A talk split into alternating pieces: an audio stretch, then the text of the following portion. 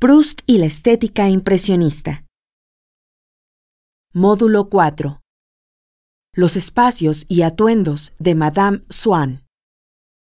Tercera parte. Pasamos al salón de primavera, que es más que sobre el salón, sobre los vestidos de Madame Swann. Aquella fría tarde de primavera en que fuimos al jardín de aclimatación, antes de mi regaño con su hija, antes de mi pleito, de mi, no es regaño, es pleito, se peleó con Gilbert, no le hacía caso, Gilbert tampoco ya no lo quiere ver, en fin. Aquella fría tarde de primavera en que fuimos al jardín de aclimatación, antes de mi regaño con su hija, Madame Swann iba entreabriendo más o menos, cuando el paseo la hacía entrar en calor, el cuello de su chaqueta, de modo que asomaba el dentado borde de la blusa como la entrevista solapa de un chaleco que no existía, igual que aquellos que llevaba años antes y que le gustaba que tuviesen los bordes picoteados, y la corbata escocesa, porque había seguido fiel a lo escocés, pero suavizando los tonos, el rojo convertido en rosa y el azul en lila que casi se confundía con aquellos tafetanes tornasolados, última novedad, la llevaba atada de tal manera por debajo de la barbilla, sin que se pudiera ver de dónde arrancaba, que enseguida se acordaba uno de aquellas cintas de sombreros ya desusadas. Por poco que supiese arreglárselas para durar así algún tiempo más, los jóvenes se dirían al querer explicarse sus toilettes, Madame Swann es toda una época, ¿verdad? Lo mismo que en un buen estilo que superpone formas distintas y que arraiga en una oculta tradición, el modo de vestir de Madame Swann en esos inciertos recuerdos de chalecos o de lazos y algunas veces una tendencia refrenada enseguida al sotanbark y hasta una alusión vaga y lejana del suivez-moi jeune homme, hacían palpitar bajo las formas concretas el parecido vago a otras formas más antiguas que no podía decirse que estuvieran realmente realizadas por la modista o la sombrerera, pero que se apoderaban de la memoria y rodeaban a Madame Swann de una cierta nobleza, ya porque esos atavíos por su misma inutilidad pareciesen responder a finalidades superiores o a lo utilitario, ya por el vestigio conservado de los años huidos, o quizá por una especie de individualidad indumentaria característica de esta mujer y que prestaba a sus más distintos vestidos un aire de familia.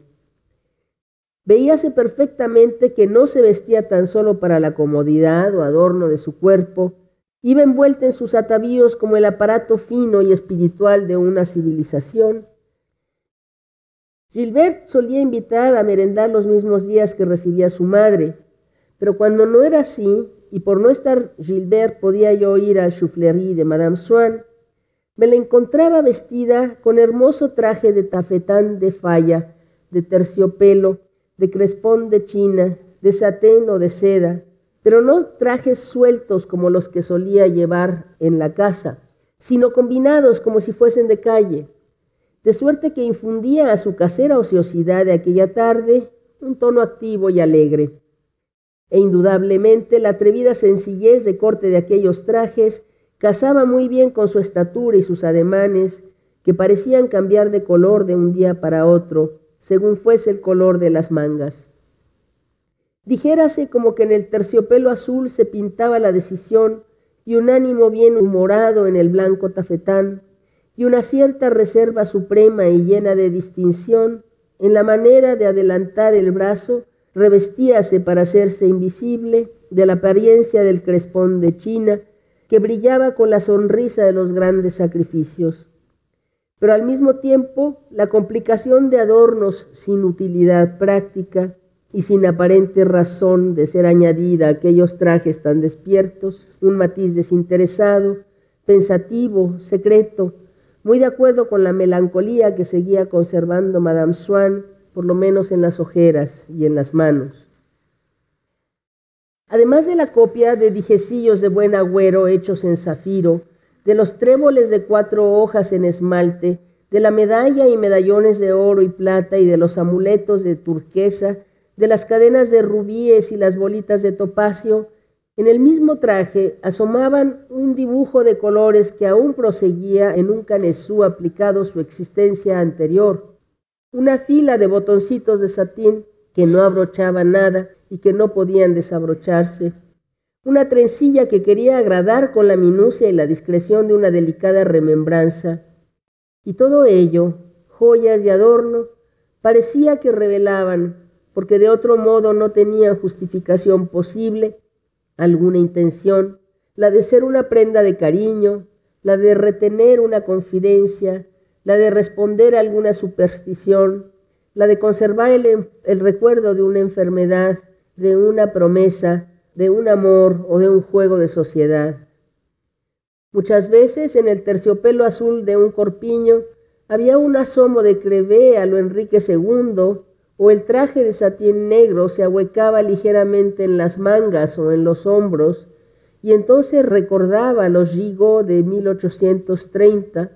o en la falda, y en ese caso traía a la memoria los faldellines o tontillos de Luis XV, y con eso el traje tomaba cierto imperceptible aspecto de disfraz, e insinuando en la vida presente una reminiscencia apenas discernible del pasado, infundía en Madame Swann el encanto de una heroína de historia o de novela. Cuando yo le decía, me contestaba ella, yo no juego al golf, como algunas amigas mías, por consiguiente sería imperdonable vestirme como ellas con suéteres. Algo que resalta en este texto es la descripción tan puntual de los vestidos, pero una descripción de los vestidos que incorpora al tiempo. Son unos vestidos muy a la moda que sin embargo evocan constantemente la moda pasada, como se vestía Madame Swann. De tal manera que en la composición de esta artista y nótese la referencia al estilo. Bueno, en francés dice un hermoso estilo. Lo mismo que en un buen estilo que superpone formas distintas y que arraiga en una oculta tradición. Retrato hablado, desde luego, de En Busca del Tiempo Perdido. Justamente ahí está ese hermoso estilo que superpone formas distintas que sabe incorporar el pasado en el presente para hacernos vivir ese momento único. Y nada más por dar un ejemplo de una de esas figuras temporales privilegiadas, en Balbec, cuando se va a pasear en coche con la marquesa de Villeparisis, hay un momento en que el relato se interrumpe. En ese momento eso es lo que está sucediendo. Podríamos decir que ese es el presente efectivo del relato, porque esa es la experiencia que está teniendo el narrador de ir por los alrededores de Balbec en coche. De pronto se interrumpe el relato para saltar al futuro y decir que muchos años después, cuando estuviera haciendo algunos paseos en coche y de pronto llegaran a cierta vereda, se acordaría de aquellos paseos que haría con Madame de Villeparisis. Y fíjense, en esta especie que parece una inutilidad, pero es una figura, es casi como un melisma temporal, como en la música, que son estos bordaditos sobre la línea melódica, que podríamos llamar casi como un melisma temporal, puesto que parte del presente para fugarse al futuro, y en el futuro, ¿qué es lo que pasa? Se va a acordar del pasado de tal manera que presente, pasado y futuro se nos dan en una sola figura, que es este paseo en el coche por Balbec. Entonces, como un hermoso estilo que superpone formas distintas y arraiga en una oculta tradición, el modo de vestir de Madame Swann, esos inciertos recuerdos de chalecos, formas concretas con un parecido vago a otras de antes. Y esto no lo hace el costurero, no lo hace el diseñador. Madame Swann se viste a la moda, sí, pero ella añade estos toques de tiempo, podríamos llamarlo, a su atuendo. En ese sentido, está siendo descrita constantemente como un artista. Un artista además que se deleita en la inutilidad, porque no hay nada más inútil, ni más gozoso, ni más lleno de significación que el arte. ¿Para qué sirve el arte? Para nada, afortunadamente. Y de pronto llegamos a la apoteosis de Madame Swann, en la que ya no solo es artista, sino la gran sacerdotisa del buen vestir. Caminando como siempre por el bosque de Boloña, dice, sonreía, contenta por lo hermoso del día, por el sol que aún no molestaba, con el aspecto de seguridad y de calma del Creador que cumplió su obra y ya no se preocupa por nada más, convencida de que su toilette, aunque los vulgares transeúntes no lo apreciaran, era la más elegante de todas. La llevaba para placer suyo y de sus amigos, con naturalidad, sin atención exagerada, pero tampoco con total descuido, y no se oponía a que los lacitos de su blusa y de su falda flotaran levemente delante de ella, como criaturas de cuya presencia se daba cuenta ya la que dejaba entregarse a, sus juegos indulgentemente y según su propio ritmo, con tal de que la siguieran en su marcha. Hasta en la sombrilla color malva, que muchas veces traía cerrada al llegar, posaba como en un ramito de violetas de Parma, aquella su mirada dichosa y tan suave, que cuando ya no se fijaba en sus amigos, sino en un objeto inanimado, aún parecía que estaba sonriendo. Madame Swann evocaba aquella casa donde pasó una mañana tan dilatada, donde pronto entraría para almorzar, no solo por la corte que la rodeaba, sin darse por enterada de la existencia de los transeúntes y por la avanzada hora de su aparición, sino que la ociosa serenidad de su paseo, como el lento paseo por un jardín particular, indicaba lo próximo de aquella casa y parecía como si la sombra íntima y fresca de sus habitaciones siguiera envolviéndola todavía. Pero por eso precisamente al el ver a Madame Swann me daba una sensación aún más plena de aire libre y de calor, a lo cual contribuía mi persuasión de que gracias a la liturgia y a los ritos en que tan versada estaba Madame Swann, existía entre su toilette y la estación del año y la hora del día un lazo necesario y único, de suerte que las florecillas de su rígido sombrero de paja y los lacitos de su traje se me antojaban aún más natural producto del mes de mayo que las flores de los bosques y jardines. Y para sentir la nueva inquietud de la primavera, bastábame con alzar la vista hasta la estirada tela de su abierta sombrilla, que era un cielo cóncavo, clemente, móvil y azulado, un cielo más cercano que el otro. Porque esos ritos, aunque soberanos, blasonaban, y lo mismo blasonaba Madame Swann de condescendiente obediencia a la mañana, a la primavera y al sol, que por cierto no se mostraban lo bastante lisonjeados de que una mujer tan elegante se hubiera acordado de ellos y escogido por su causa un traje más ligero y más claro, traje que al ensancharse en el cuello y en las mangas traía a la imaginación la idea de un suave mador en el cuello y las muñecas de Odette, y no agradecían como era debido todas aquellas atenciones semejantes a las de una gran señora que se rebaja a ir al campo a ver una familia ordinaria y conocida de todo mundo y tiene la delicadeza de ponerse ese día especialmente un traje de campo. Y me daba yo cuenta de que aquellos cánones a que se sujetaba Odette en su vestir los acataba por consideración consigo misma como adivina doctrina de la que ella fuese una gran sacerdotisa. Porque si tenía calor y se desabrochaba la levita o se la quitaba, dándomela a mí para que se la llevara, descubría yo en la blusa mil detalles de ejecución que corrieron grave riesgo de ser ignorados, puesto que ella al salir de casa no pensaba en destaparse la blusa, semejantes a esas partes de orquesta que el compositor cuida con extremo celo, aunque nunca hayan de llegar al oído del público.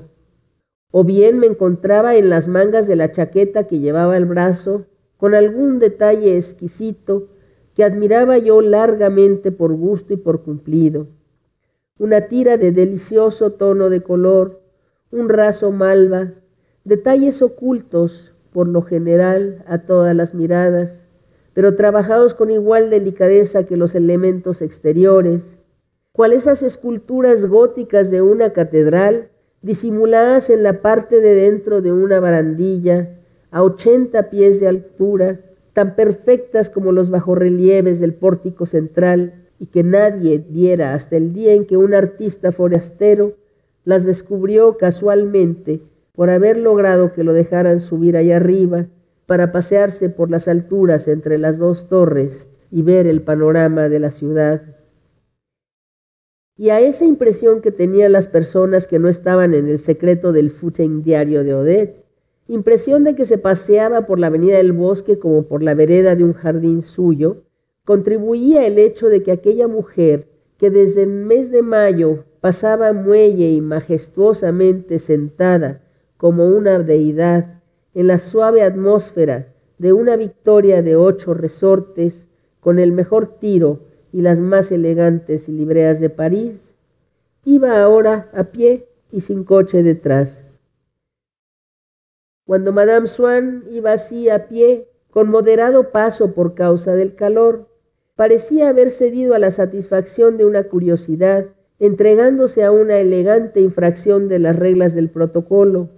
como esos soberanos que sin consultar a nadie y acompañados por la admiración de un séquito un tanto escandalizado, que no se atreve a formular ninguna crítica, salen de su palco durante una función de gala para visitar el foyer, confundiéndose por unos minutos con los demás espectadores. Así, el público se daba cuenta de que entre ellos y Madame Swann se alzaban esas barreras creadas por una determinada especie de riqueza y que al parecer son las más infranqueables de todas. Quizá no exista ya, por lo menos con idéntico carácter y encanto, esa particularísima clase social que a pesar de estar más alta que la sociedad de los ricos, seguía siendo la riqueza, pero la riqueza dúctil, obediente a un designio, a un pensamiento artístico, el dinero maleable, poéticamente cincelado y que sabe sonreír. Porque Madame Swann iba encumbrada no solo en su noble riqueza, sino en la gloriosa plenitud de su estío maduro y sabroso, cuando al adelantarse majestuosa, sonriente y benévola por la avenida del bosque, veía como Hipatias rodar los mundos a sus pies. Había muchachos que pasaban mirándola ansiosamente, indecisos, dudando si sus vagas relaciones con ella eran motivo bastante para que se tomaran la libertad de saludarla, y se decidían al saludo tembloroso ante las consecuencias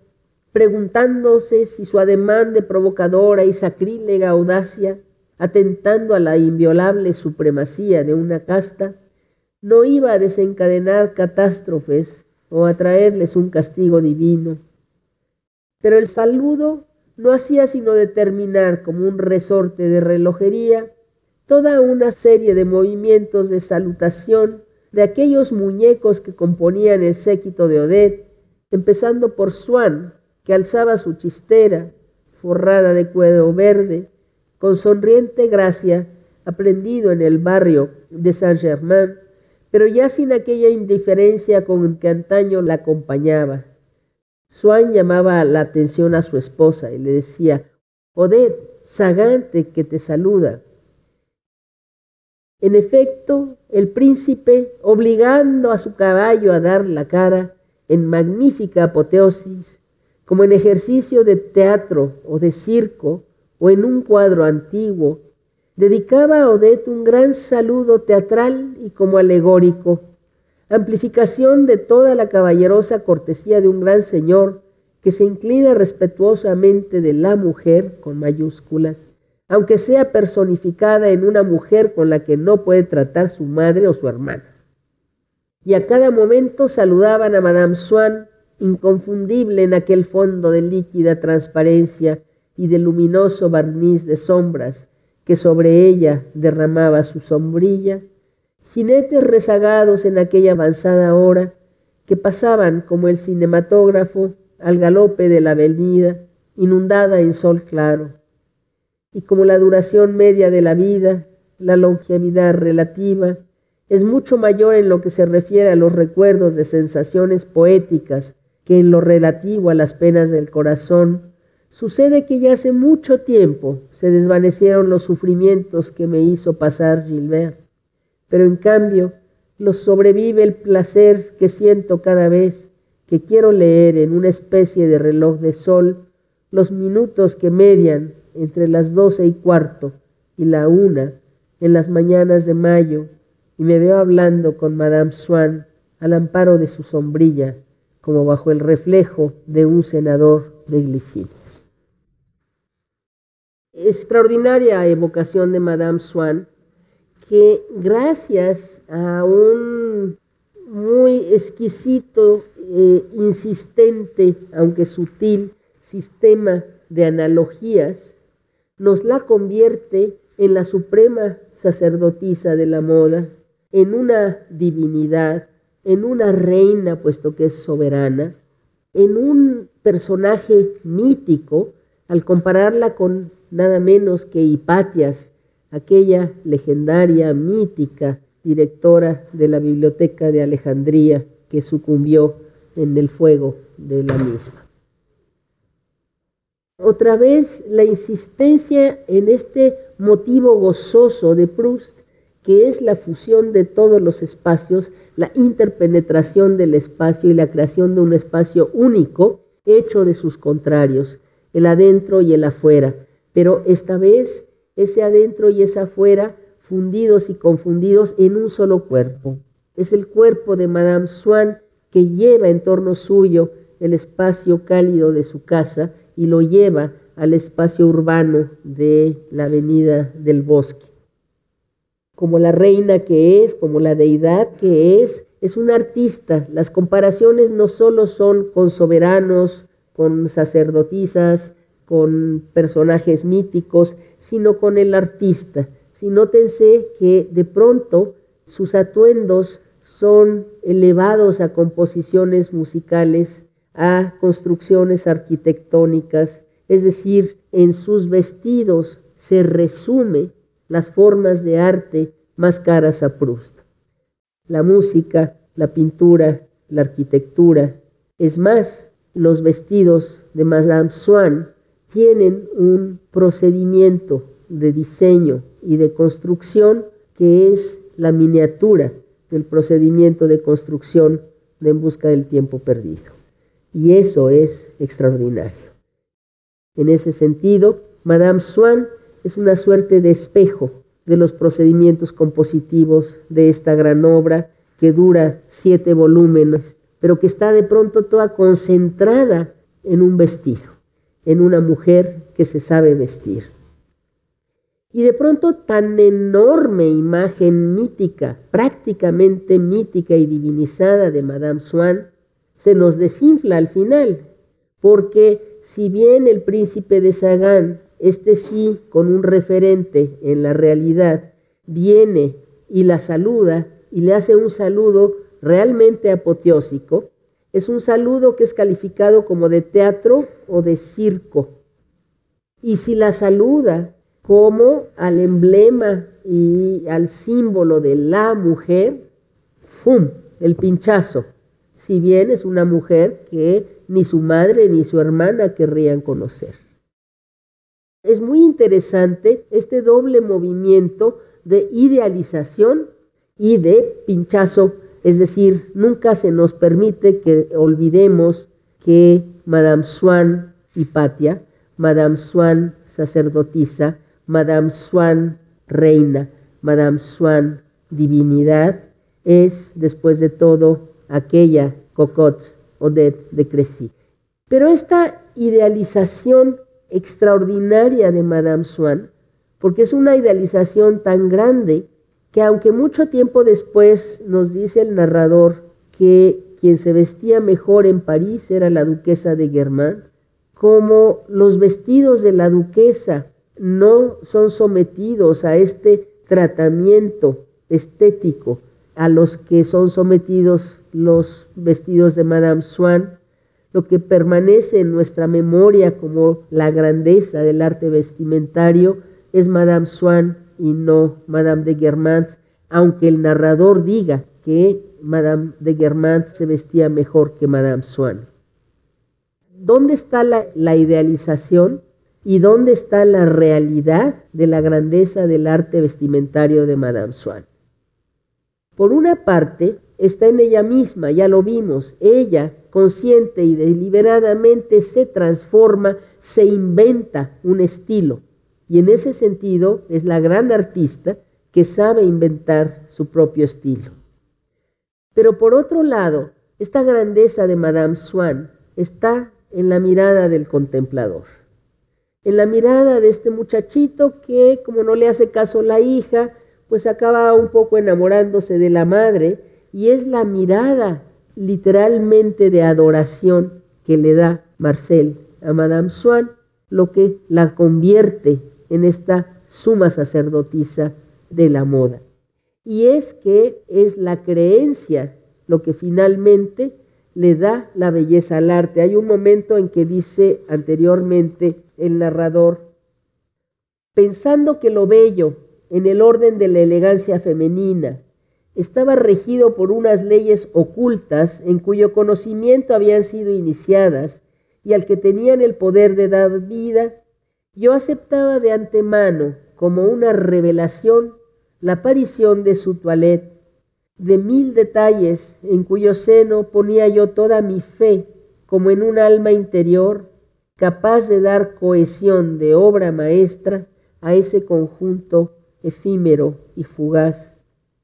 Asignaba yo a la sencillez la primacía en el orden de los méritos estéticos y de las grandezas mundanas cuando divisaba a Madame Swann a pie, cruzando deprisa, con una polonesa de paño, una pequeña gorra adornada con un ala de lolóforo, lolóforo, eh, muy decadente pluma de ave esta, y un ramillete de violetas prendido en el corpiño, el paseo de las acacias como si hubiese sido ese el camino más corto para volver a casa.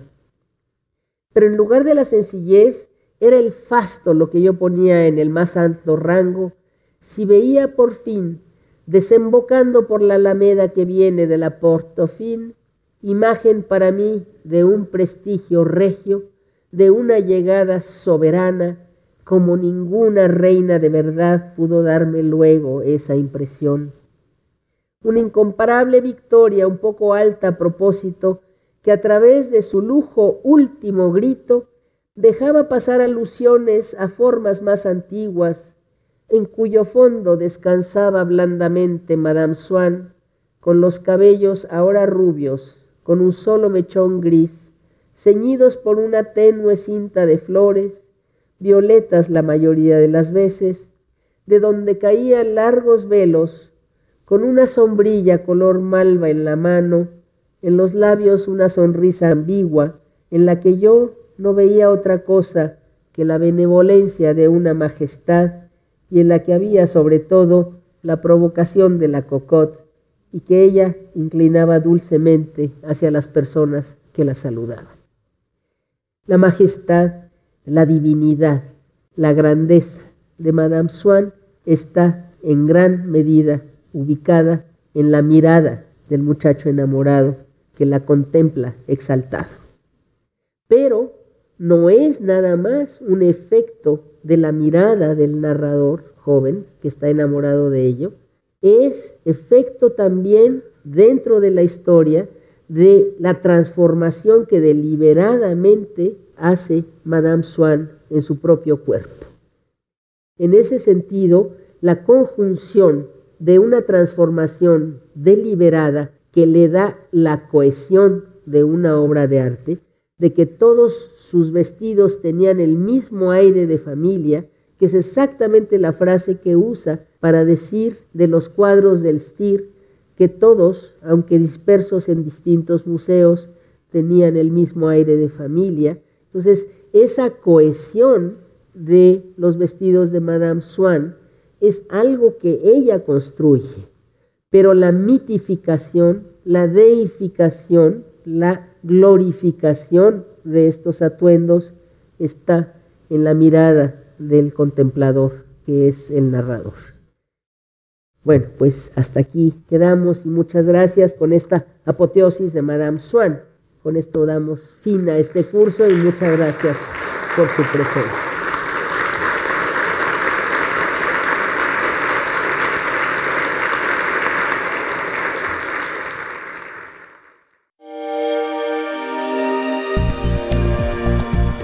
Descarga Cultura. Punto UNAM.